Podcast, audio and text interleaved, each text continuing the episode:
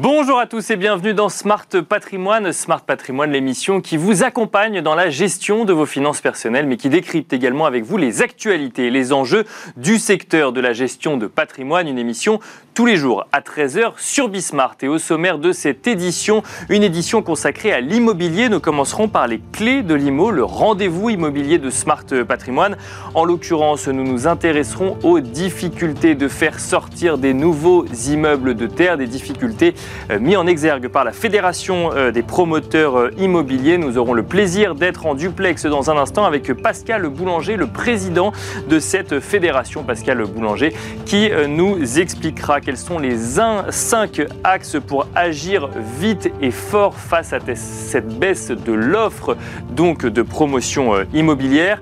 Nous enchaînerons ensuite avec Enjeu patrimoine où nous resterons sur une thématique immobilière puisque nous aurons euh, le plaisir de recevoir Charles Marinakis, le président de Century 21 France avec qui nous tenterons euh, de dresser un bilan du contexte immobilier en ce milieu d'année 2022 dans un contexte où les taux de crédit immobilier remontent euh, après une année 2021 euh, qui a connu un record de transactions et une forte hausse des prix. Quelles sont les tendances dans l'immobilier euh, en France en 2022 Nous en parlerons donc dans un instant avec Charles Marinakis. Bienvenue à vous tous qui nous rejoignez. Smart Patrimoine, c'est parti.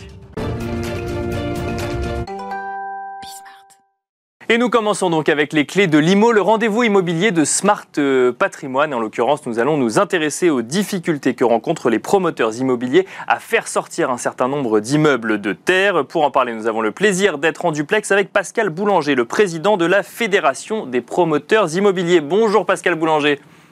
Bonjour à vous. Merci d'être avec nous dans Smart euh, Patrimoine. Euh, je reprends euh, vos mots, hein, ceux de la Fédération des promoteurs immobiliers. Vous parlez de panne sèche en matière de vente de logements neufs. Vous constatez qu'il y a une chute de plus de 20% au premier trimestre 2022 de vente de logements neufs par rapport au premier trimestre 2021. Et votre analyse, Pascal Boulanger, c'est que ce n'est pas un sujet de demande, mais c'est un sujet de rarification de l'offre. Oui, c'est exactement ça. Euh, la demande est là, elle est, elle est correcte, elle n'est pas exceptionnelle, mais elle est tout à fait correcte. Et euh, aujourd'hui, si nos chiffres baissent, c'est parce que euh, nous n'avons pas assez de permis de construire autorisés. Et le vrai sujet, il est, il est vraiment là sur, l'offre et non pas sur la demande. Donc un sujet donc en lien avec les permis de construire, ça veut dire qu'on a de, si on regarde la chaîne de valeur, c'est-à-dire qu'il y a des gens qui cherchent à acheter euh, un appartement euh, ou une maison, on a des promoteurs dont c'est le métier, et il y a au milieu effectivement ce sujet réglementaire en lien avec des, euh, des politiques publiques de permettre à des immeubles de sortir de terre. C'est là que ça bloque aujourd'hui. Euh, ça bloque tellement que la Fédération euh, des promoteurs immobiliers alerte sur une potentielle crise du logement. Si on regarde euh, ce qui se passe dans le secteur immobilier au global, quels sont les axes de la, de la Fédération des promoteurs immobiliers pour permettre, selon vous, de faire sortir plus d'immeubles de terre? Alors, le problème, il n'est pas que réglementaire, malheureusement, il est surtout aussi psychologique. Nous avons aujourd'hui, depuis 2-3 ans environ, un refus de la population de l'acte de construire. C'est-à-dire que tout le monde veut bien être bien logé. Là-dessus, il n'y a pas de, il a pas de difficulté. Par contre, not in my garden. Euh, construisez, mais pas tout près de chez moi. Et donc les maires, depuis les dernières élections municipales qui datent il y a un peu plus de, deux ans maintenant, euh, sont conscients de ça et freinent en disant mais euh, nous n'avons pas été élus pour construire, nous avons été élus pour calmer le, jeu de la construction et on s'en rend compte très fortement puisque on a des chiffres d'autorisation de construire ou qui sont inférieurs de 30% aux années normales. Donc si vous voulez, c'est quand même dramatique. Alors les axes, pour répondre à votre question, il y en a, il y en a plusieurs. D'abord, il faut libérer du foncier. Nous n'avons pas assez de foncier. Nous savons qu'il y a beaucoup de fonciers publics ou privés qui peuvent être euh, facilement libérés. Le public, c'est facile, il suffit de le mettre à, la vente, à l'offre, comme on dit. Et pour les, les fonciers privés, nous nous demandons s'il était possible d'avoir une fiscalité sur les plus-values inversée. En deux mots, pour pas faire trop technique, aujourd'hui, plus on garde un bien immobilier plus il est exonéré dans le temps de, plus-value. Nous, on demande l'inverse. Si vous héritez, vous achetez ou, votre terrain devient constructible, si vous le vendez dans les deux ans, par exemple, il n'y aurait pas de fiscalité sur la plus-value. Et plus vous attendez, plus euh, la fiscalité pourrait être élevée. Euh, Donc ça veut dire que déjà dans un premier temps... Le deuxième axe que nous avons, c'est euh, inciter les maires à délivrer des permis. aujourd'hui, les maires n'ont pas, ils vous le disent clairement, ils n'ont pas vraiment intérêt à vous délivrer un permis. Ils ont perdu la taxe d'habitation, ils ont les voisins qui viennent râler, euh, ils ont des sujets de soucis, de, de, de bruit, de nuisance pendant, pendant les 15-18 mois du chantier. Euh, et après, il faut mettre les enfants dans les crèches, dans les écoles. Donc nous, ce qu'on propose, c'est flécher une partie de la TVA immobilière, 20%, en l'occurrence actuellement, sur les communes. C'est-à-dire que euh, Bercy va nous dire, je nous les entends déjà, oui, mais attendez, nous, c'est une perte. Mais non, comme il se passe rien, vaut mieux avoir 50% de la TVA que 100% d'une TVA qui n'existe pas, puisque les, maires refusent. Donc voilà un peu notre raisonnement. Alors attendez, je, rebondis euh, là-dessus. Si je comprends bien, donc en fait, le premier axe, c'est trouver finalement, enfin, inciter à euh, que les terrains puissent être mis à disposition de promoteurs, ou en tout cas céder à des promoteurs. Et ensuite, c'est agir sur les collectivités locales pour les inciter à délivrer des permis de construire, donc via une récupération euh, d'une partie de la TVA des opérations Parce qu'aujourd'hui, en fait, un, maire qui, par exemple, aurait un souci de logement dans sa ville n'est pas suffisamment incité, selon, selon, vous, à euh, faire émerger de nouveaux immeubles parce que euh, nuisance, parce que plus de taxes d'habitation ou autre Exactement. Il, a, il va vous le dire en privé, il vous le dira pas de façon officielle, mais il n'a que des inconvénients et pas tellement d'avantages. Donc nous, on propose que euh, une partie de la TVA, 20% de la TVA immobilière, soit fléchée sur les communes. Euh, de toute façon, Bercy est gagnant également, puisque s'il se passe rien, eh ben, ils auront 100% de zéro. Tandis que là, peut-être un 50-50 de quelque chose, c'est toujours mieux que 100% de zéro. Et donc, euh, on, on, a vraiment ce, ce raisonnement. Euh, Donc une incitation fiscale inversée finalement pour, euh, pour, euh, pour les politiques. Ça c'est le, le, deuxième axe hein, que vous proposez pour effectivement faire sortir des, des, des immeubles de terre. Est-ce que ça veut dire que le jour où on a réussi à trouver un terrain et qu'on a enfin le permis de construire délivré par la mairie, les choses sont réglées et les immeubles peuvent enfin sortir de terre, Pascal Boulanger? Alors sur mon deuxième axe, je n'ai pas fini l'argumentation parce qu'il faut savoir que les PLU qui sont eux-mêmes établis par les communes ou les, ou les communautés de communes, les, les EPCI, euh, sont, ne sont utilisés en France qu'à 65% de leur capacité. D'accord. J'aime dire, j'aime prendre cette métaphore, c'est comme si on vous disait l'autoroute est limitée à 130, mais attention, on vous flash à partir de 90. Donc euh, là, il y a un vrai problème, c'est eux qui édictent la règle, hein. ce, ce, ne sont pas les promoteurs qui édictent les règles, vous vous en doutez. Bien sûr. quand, on arrive, quand on arrive avec des règles respectées, on nous dit c'est trop dense. Donc, il faut aussi, dans ce deuxième point d'inciter les maires, faut peut-être aussi un peu euh, considérer les PLU comme un minimum. Et euh, aujourd'hui, on ne pourrait plus descendre en dessous de ces minima prévus par ces PLU, parce que euh, à chaque fois qu'on fait un PLU nouveau, c'est pour réduire les, les constructibilités. Et en plus, une fois qu'il est établi, une fois qu'il est, euh, juridiquement euh, opposable, euh, on l'utilise qu'à 65%. Donc là, il faut trouver quelque chose pour peut-être sanctionner quelque part les maires qui, réduisent, qui réduisent les constructibilités, un espèce de bonus-malus par rapport aux maires qui respectent vraiment les constructibilités. Parce que là, là il, y a un vrai, il y a un vrai sujet de, de gaspillage total de foncier en plus, à l'époque, on vous parle du ZAN, de ne pas étaler la ville, du terrain naturel, on vous parle de beaucoup de choses comme ça, euh, de zéro artificialisation, hein, je viens de le dire. Euh, il ne faudra pas gaspiller des fonciers dans les villes euh, déjà construites, reconstruire la ville sur la ville. C'est ça, et donc peut-être aller au maximum des capacités des, euh, des PLU. Donc ça, c'est le deuxième axe, donc du coup, agir sur les collectivités locales et notamment les mairies.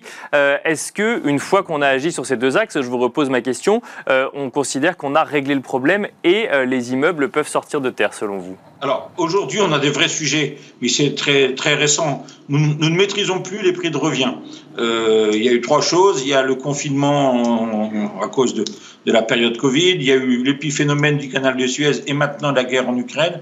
Et nous avons des prix de revient quelquefois supérieurs à nos prix de vente. Donc nous avons un, un, un vrai sujet euh, là-dessus. Et donc nous nous demandons aussi à l'État peut-être que euh, il y a une directive européenne qui a été adoptée dernièrement, je crois que c'était début avril, qui permet, quand on reconstruit la ville sur la ville, d'autoriser les États membres de la, la, communauté européenne de réduire leur taux de TVA. Et donc je pense qu'aujourd'hui, euh, si les TVA 20% pour un bien considéré comme essentiel, je vous laisse réfléchir, euh, baisser un peu, euh, on demande cette réduction pendant la période exceptionnelle que nous vivons parce que aujourd'hui, si on augmente, nous n'avons pas de problème de demande actuellement. Sauf que quand on s'en compte qu'on augmente nos prix de quelques pourcentages, ça coince. Donc on a une demande qui est là. mais on n'a pas de, marge de manœuvre. Et comme on a aujourd'hui des coûts de construction qui ont flambé de 15, 20, 30% quelquefois, j'étais avec un bureau de contrôle la semaine dernière, bureau d'études, pardon, la semaine dernière, qui me dit qu'il fait une étude sur un très très très gros dossier. Euh, il s'attendait à un appel d'offres à 250 millions, il est revenu à 480. Bon, vous voyez, euh, il y a quand même des, vrais, vrais, vrais sujets. Donc, imputable euh, à la hausse des prix des matières premières, du coup dû à la hausse, bien sûr, dû à la hausse des prix des matières premières, dû à aussi une, une raréfaction de la main-d'œuvre. Donc, les entreprises doivent embaucher et payer plus, plus cher pour avoir des collaborateurs ouvriers, même, nous, promoteurs, nos collaborateurs sont, sont chassés et il y, a un manque de, de collaborateurs. Donc, mais, mais, la vraie raison, c'est quand même la hausse des matières premières, il faut être clair. Et alors, cette baisse de TVA, pour bien comprendre, elle s'appliquerait à qui? Elle s'appliquerait aux promoteurs immobiliers qui achèteraient moins cher parce qu'ils ne paieraient pas de TVA sur les produits ou elle s'appliquerait à ceux qui achètent les logements? nous, la TVA, elle est, récupérable. je ne vais pas rentrer dans le détail, mais. Bien sûr, euh, oui, comme un professionnel, oui. À, monsieur et madame les particuliers qui achèteraient nos logements. D'accord, qui du coup auraient, pourraient acheter un peu plus cher des logements non taxés. Moins taxés. Moins taxé, effectivement. Pas forcément non taxé, mais moins ah, taxé, euh, effectivement. C'est le rêve, mais je n'y crois pas, donc je demande moins taxé. Euh, donc, potentiellement, une, euh, un soutien finalement aux ménages en baissant la TVA sur ce qu'on considère comme un bien essentiel. Un soutien ménage, nous, c'est surtout aussi un soutien parce que, je vous dis, pour faire très rapidement, le coût de construction, le coût c'est à peu près 50% du prix de revient dans une opération de promotion immobilière. Quand vous achetez un logement, un promoteur, vous pouvez estimer que 50% est dans le coût de construction. Le reste, c'est foncier, les assurances, les honoraires, les bureaux d'études, etc. etc. Euh, nos marges, moi j'ai toujours été clair là-dessus, elles sont après impôt, après impôt, de 5% environ. Un coût de construction qui augmente de 20%, ça fait un prix différent de 10% à la hausse. Et avec une marge de 5%, vous avez compris qu'il y a une perte de 5%. Donc là, il y a un vrai, vrai sujet pendant le, le j'appellerais ça la, catastrophe de l'Ukraine, euh, ce serait peut-être bien que l'État baisse sa TVA pendant cette période pour euh, qu'on puisse nous continuer à alimenter, parce que sinon il va y avoir une inflation terrible et les acquéreurs vont décrocher. Alors pour finir, Pascal Boulanger, rapidement, euh, il y a également un axe sur lequel je voudrais vous entendre. Donc rapidement, c'est vous militez pour la création d'un statut de bailleur privé professionnel. Est-ce que vous pouvez nous expliquer ce que c'est? Oui, le bailleur privé professionnel, bah, c'est quelqu'un qui investirait, qui, achèterait quelques logements euh, et qui, qui, pourrait en faire un métier, c'est-à-dire il pourrait euh, avoir un salaire, il pourrait déduire les charges comme une activité de, de, de professionnelle. Et donc c'est important parce que aujourd'hui, à titre privé pour le coup. À titre privé, voilà, un particulier qui aurait le statut de, de bailleur professionnel. Euh, Aujourd'hui, ça permettrait d'alléger les charges du particulier. Il pourrait passer toutes ses charges en, comment dire, en, euh, en, dépenses hein, et ses loyers en recettes pour avoir un équilibre. Et ce serait sûrement une façon d'avoir quelques personnes qui n'ont pas une activité réelle, mais qui pourraient acheter comme ça quelques logements. Et alors, euh, on, comprend bien l'intérêt pour l'investisseur et pour la, la, fédération des promoteurs immobiliers ou pour cette activité de promoteur immobilier, c'est quoi? C'est euh, faciliter un accès au financement euh, des, des, des, des personnes privées? Ben oui, mais oui, mais aujourd'hui, c'est surtout trouver, c'est trouver des solutions. On ne peut pas admettre euh, en tant que président de la FPI, je ne suis pas très fier des chiffres que j'ai annoncés la semaine dernière en conférence de presse, où vous voyez moins 20 euh, et quelques pourcents, 20,2 de réservation trimestre de cette année par rapport au, N-1, moins 30,5% de, de, produits à la vente. Et vous savez, nous, euh, nous, avons, nous, avons un chiffre qui nous intéresse, c'est notre offre. Et nous sommes heureux quand un promoteur moyen est heureux quand il a 12 mois euh, à, l'offre. L'offre euh, euh, aujourd'hui est à 7 mois,7. Nous n'avons rien à offrir. Donc il faut vraiment relancer une dynamique. Merci beaucoup Pascal Boulanger d'être venu alerter sur ce sujet dans Smart Patrimoine et d'avoir détaillé donc avec nous les, les, cinq axes pour agir vite et fort de la Fédération des promoteurs immobiliers. Merci beaucoup et quant à nous on se retrouve tout de suite dans Enjeu Patrimoine. Et nous enchaînons à présent avec Enjeu patrimoine où nous allons revenir sur le contexte immobilier en France, alors dans le résidentiel dans un premier temps, puis nous verrons si nous avons le temps peut-être de traiter ça de manière plus générale, ce contexte immobilier en France, donc je le disais. en, ce milieu d'année 2022. Et pour cela, nous avons le plaisir de recevoir sur le plateau de Smart Patrimoine Charles Marinakis, le président de Century 21 France. Bonjour Charles Marinakis. Bonjour Nicolas. Bienvenue sur le plateau de Smart Patrimoine. C'est la première fois que vous venez sur ce plateau. Un mot rapide sur vous. Ça fait 22 ans que vous êtes dans le groupe euh, Century 21 France. Vous, êtes, vous étiez directeur général de euh, Century 21 France depuis 5 ans et vous êtes devenu président de Century 21 France donc le 15 avril 2022 à la suite du décès brutal de Laurent Vimon qui est intervenu en euh, mars 2022. Euh, nous avons le plaisir donc de vous recevoir euh, dans, dans l'émission pour faire un point un petit peu à mi-année sur ce contexte, contexte immobilier, un contexte assez particulier dans le sens où on a vu une année 2021 que tous les professionnels de l'immobilier ont qualifié de record, record en termes de transactions, des hausses des prix, alors peut-être un petit peu moins à Paris, mais globalement dans toutes les grandes villes de France. Et là, on, a un peu l'impression qu'on siffle la fin de la euh, en ce milieu d'année 2022, c'est-à-dire que euh, les taux de crédit immobilier euh, remontent. Ça n'est que le début puisque la BCE annonce qu'elle-même va remonter ses taux, ce qui va avoir une incidence sur les crédits immobiliers. Et on se demande si ça va commencer à peut-être mettre quelques cailloux dans les rouages de la machine. Est-ce que du coup, ça va avoir une incidence sur les prix? Est-ce que ça va avoir une incidence sur le nombre de transactions? Comment est-ce que vous, vous abordez cette année 2022 bien entamée déjà, Charles Marinakis? Alors Nicolas, d'abord merci de m'accueillir pour cette première chez Vismart. Et vous avez tout dit en fait Nicolas. Voilà ce, marché-là, il a cette euh, il a cette faculté incroyable, si vous voulez, depuis euh, la nuit des temps, de s'autoréguler entre l'offre et la demande. Voilà. Et ce que ce à quoi nous avons assisté on ne peut pas parler de 2022 sans parler de 2021. Effectivement, année record s'il en est. 1 198 000 transactions, si vous voulez, dans l'immobilier dans résidentiel. Bien sûr. Qui est évidemment un record. On ne peut pas non plus ignorer que dans ce chiffre-là, il y a forcément une quantité non définie de transactions non réalisées en 2020 pour cause de Covid qui se sont mécaniquement reportées sur, euh, sur 2021. Ce qui viendrait expliquer le record. Alors, c'est qu'on aurait les chiffres d'une année et demie, voire de deux années. Je ne sais pas le quantifier très précisément, mais euh, il y a forcément 20 ou 25 si vous voulez, de la volumétrie des transactions de 2021 dont on peut penser légitimement qu'elles ont pris leur genèse en 2020. D'accord. Ça, c'est un fait. La preuve, c'est qu'en 2022, on ne retrouvera pas cette volumétrie. Tout le monde estime, les professionnels estiment maintenant qu'un marché stable des transactions résidentielles se situe autour du million de transactions, hein, d'où l'écart des 20%, si vous Bien voulez, sûr, ce qui devrait être encore le cas euh, sur, euh, sur 2022.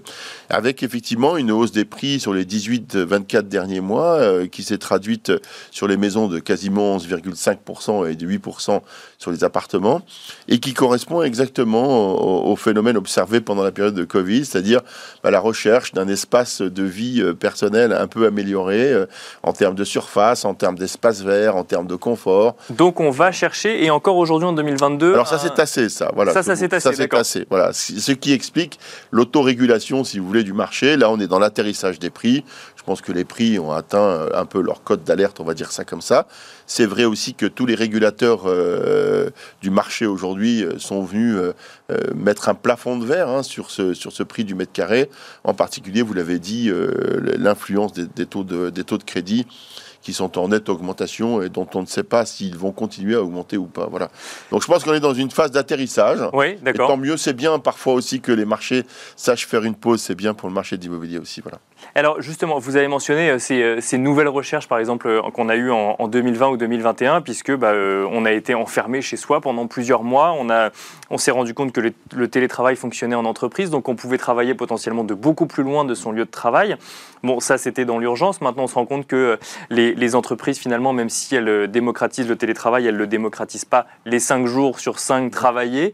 Donc il faut revenir en entreprise. Est-ce que ça peut avoir un impact sur ces villes qui ont bénéficié peut-être l'exemple exode euh, de, de, Parisiens ou d'autres euh, habitants de grandes villes qui sont allés acheter euh, justement un peu plus grand avec un peu plus d'espace, mais qui aujourd'hui doivent quand même retourner au travail plusieurs jours par semaine. Oui, alors ça c'est un, pour le coup un facteur de régulation qui est très fort. Vous avez tout à fait raison de dire que le télétravail s'est institutionnalisé dans les entreprises, mais pas dans les proportions imaginées. On ne peut pas télétravailler, en tout cas pour certaines professions, je pense à la nôtre en particulier, trois ou cinq jours par semaine, c'est pas réaliste d'imaginer ça.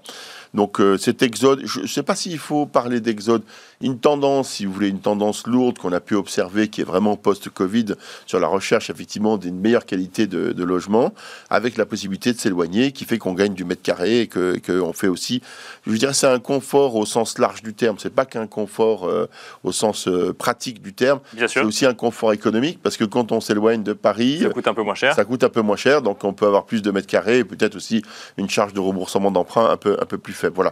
Bon, ce phénomène-là, le, côté massif est un peu. Je crois que la, première vague, si vous voulez, de, migration professionnelle, elle est derrière nous maintenant. Hein. les choses vont se stabiliser comme toujours dans ces marchés qui sont des marchés en fait dont, qui prennent leur genèse dans un facteur un peu extraordinaire. C'est ce qu'on a connu pendant le Covid, qui est venu un peu déréguler la machine. Mais voilà, c'est en train de se stabiliser, et puis les choses vont reprendre leur cours normal. Encore une fois, c'est une bonne chose pour le marché de l'immobilier de manière générale. Donc euh, atterrissage sur ce sujet, euh, les taux d'intérêt des crédits immobiliers qui remontent, donc euh, atterrissage également peut-être parce qu'un impact à venir sur, sur les prix. Un mot peut-être de, de l'inflation. L'inflation, que ce soit en France, en Europe ou aux États-Unis, euh, n'en finit pas elle aussi de toucher euh, des records. Euh, ça ne se répercute pas sur les prix des biens immobiliers. En revanche, ça se répercute sur le portefeuille de ceux qui potentiellement pourraient louer ou acheter. Est-ce que c'est de nature à inquiéter un professionnel de l'immobilier sur les mois qui restent de l'année 2022 ou sur les années qui arrivent? Oui, alors je ne sais pas si c'est... Pour moi, c'est le, le, régulateur qu'on doit surveiller le plus. L'inflation, vous savez, on la donne à 5,40 en juin aujourd'hui en France. J'ai eu l'occasion d'aller aux États-Unis récemment où là aussi le président Biden est interpellé sur l'inflation qui est galopante aux États-Unis. On donne une inflation à 7 à 8% en Europe. Et vous avez raison, ça va avoir une conséquence directe sur ce qu'on appelle le reste à vivre. D'accord, oui, bien ça, Le reste à vivre, c'est déterminant parce que c'est ce qui va permettre, si vous voulez, aux foyers euh, de consacrer une cote-part significative de leur budget au logement. Voilà. Et, là, en revanche, on risque d'avoir effectivement un phénomène des taux euh, qui fait que quand on va additionner ben, la charge d'emprunt, les coûts énergétiques additionnels, les coûts de transport, vous savez que les banques maintenant vont regarder en fait la nature du bien que vous allez acheter, les, les éventuels coûts de travaux que vous allez avoir à faire pour le mettre en conformité par rapport à la nouvelle exigence énergétique, mais également le coût du transport que vous allez avoir entre votre domicile et votre lieu de travail. Et donc on revient à ceux qui se sont peut-être éloignés euh, des, grandes villes, qui doivent continuer à aller travailler et qui par contre vont voir leur, prix de transport du, fait de l'essence par exemple plus cher. Exactement. Ils auront économisé peut-être aussi euh, à l'achat. oui, voilà, il faut regarder, il faut regarder le calcul global. Bien sûr. Il y a un raisonnement, si vous voulez, global à tenir, mais il est vrai que si l'inflation continue à se positionner à des taux supérieurs à 5 et on l'annonce encore une fois à 7 dans la zone euro, là il va y avoir une compression du reste à vivre qui, pour nous, de notre point de vue en tout cas, est l'élément fondamental à surveiller parce que vous savez que euh, la dépense de logement en France c'est 25 à 30 des revenus des ménages, ce qui est considérable, mais que si cette enveloppe diminue, ben, leur pouvoir d'achat au sens immobilier du terme, d'accord, régulé par des taux qui auront euh, progressé, là pour le coup, ça risque de se restreindre. C'est un vrai, c'est une vraie source d'inquiétude, de, mon point de vue en tout cas, je vais le dire comme je pense, davantage que les taux d'intérêt. D'accord. Euh, parce que d'abord, euh, vous avez récemment reçu, on en a parlé, des spécialistes du, des taux d'intérêt la semaine dernière. Vous avez parfaitement bien ce qui a expliqué le taux d'usure. Ça veut dire qu'aujourd'hui, le taux plafond, il est connu. Hein, sûr. 2,40, en tout cas pour ce trimestre. On verra ce que ça deviendra. Donc on sait qu'on ne pourra pas emprunter avec un taux annuel effectif global de plus de 2,40. Donc c'est plutôt rassurant. Et c'est pas plus qu'il y a deux ans. Hein. Les taux restent même à 2,40. Aujourd'hui, c'est 1,70 à, 25 ans. On s'attend en fait, on s'attend à un doublement des taux d'intérêt, mais globalement, euh, on, ça reste très bas par rapport à ce qu'on a connu il y a plusieurs années. oui, bien sûr. Voilà. Et puis, euh, et puis pour les investisseurs, c'est encore euh, des, conditions économiques d'achat à taux, entre guillemets, négatifs. Quand vous avez un taux d'emprunt à 2% et une inflation à 5,40, vous êtes encore dans des conditions économiques qui sont très favorables. Et alors, pour autant, le marché de l'immobilier, c'est un marché qui existe parce que les gens achètent et vendent de manière régulière. Quand on a une inflation comme celle qu'on a aujourd'hui, quand on a des taux de crédit immobilier qui remontent, est-ce que on n'exclut pas, alors personne, c'est pas la décision d'une personne, hein, mais est-ce que ça n'exclut pas mécaniquement euh, les, primo-accédants ou ceux qui ont le, moins de moyens euh, pour rentrer sur ce marché-là Est-ce que du coup, ça fait pas évoluer la typologie des investisseurs ou des acheteurs? Oui, alors euh, si on regarde les derniers chiffres de notre réseau sur le premier trimestre 2022, ils disent ça. D'accord. Ils disent que, et je m'en suis d'ailleurs un peu ouvert, Moi, je suis assez inquiet pour les primo-accédants parce que les pauvres, là, pour le coup, tous les indicateurs de tendance leur sont au moins ponctuellement défavorables. Voilà. Donc, il ne faut pas qu'ils se désespèrent. Les choses, il n'y a pas de fatalité en matière d'immobilier, mais, mais, mais c'est vrai que pour l'instant, c'est compliqué parce que les taux ont augmenté, que leur capacité d'emprunt, du coup, s'est trouvée un peu euh, restreinte de ce fait-là. Souvent, ce sont des jeunes qui n'ont pas forcément des revenus très élevés, Bien sûr, hein, pour lesquels ils sont dans un premier CDI, etc. Ils n'ont pas un apport personnel avéré ou constitué euh, forcément, puisque ça va être leur première acquisition. Donc voilà, c'est vrai que là, pour eux, les indicateurs, les tendances de marché ne leur sont pas très favorables, mais, mais voilà, il faut rester optimiste. Quand on est jeune, il faut rester optimiste. et puis, euh, si on n'achète pas à 25, on achètera à 26. Après, n'oublions jamais que l'investissement immobilier, l'achat immobilier, euh, c'est un fait de vie, c'est un choix de vie au départ. Alors peut-être qu'ils iront un peu plus loin, qu'ils achèteront un peu moins grand, mais s'ils ont pris la décision, c'est un choix personnel impliquant. Mais s'ils ont fait ce choix-là, ils le feront. Et alors, un, autre sujet ou critère ou facteur un peu angoissant dans le monde de l'immobilier en ce moment, c'est euh, toutes les politiques de rénovation énergétique avec les interdictions euh, locatives à venir sur les passoires énergétiques donc euh, dans l'ancien. On voit donc un calendrier qui est là, qui n'a pas l'air d'avoir envie de bouger pour le moment. En tout cas, c'est une vraie volonté du gouvernement, enfin de l'ancien gouvernement Macron, et ça reste une nouvelle volonté. On a l'impression d'une volonté du nouveau gouvernement Macron. Pour autant, c'était d'ailleurs dit dans l'interview juste avant, les prix euh, des euh, matériaux augmente. Donc, euh, il est compliqué de faire des travaux aujourd'hui, ça coûte plus cher. Est-ce que ça va poser problème selon vous à un moment? Est-ce qu'on va avoir une baisse drastique des prix de ces passoires énergétiques? Ou est-ce qu'on va potentiellement avoir un sujet logement un jour vis à -vis de ces passoires énergétiques? Euh, d'abord, il faut revenir sur la genèse de la décision qui est louable. On ne peut pas dire le contraire. Bien sûr. Personne ne, critique d'ailleurs. c'est le calendrier qui est critiqué. Exactement. C'est la brutalité avec laquelle les choses sont faites que ce qui est critiquable. Euh, forcément qu'à un moment donné, ça appellera une régulation du marché. Et que si vous avez un bien qui est aujourd'hui mal classé F ou G en termes de normes énergétiques, et qu'il y a des travaux. D'abord, vous, vous, savez que maintenant, vous avez à partir de septembre, vous serez contraint de faire un audit énergétique. Bien sûr, oui. Euh, qui va coûter un peu de sous, malgré tout. On l'estime entre 800 et 1000 euros à la charge des vendeurs, qui devront faire la démonstration que leur maison, euh, elle n'est pas une passoire énergétique, ou à contrario, malheureusement, est une passoire énergétique.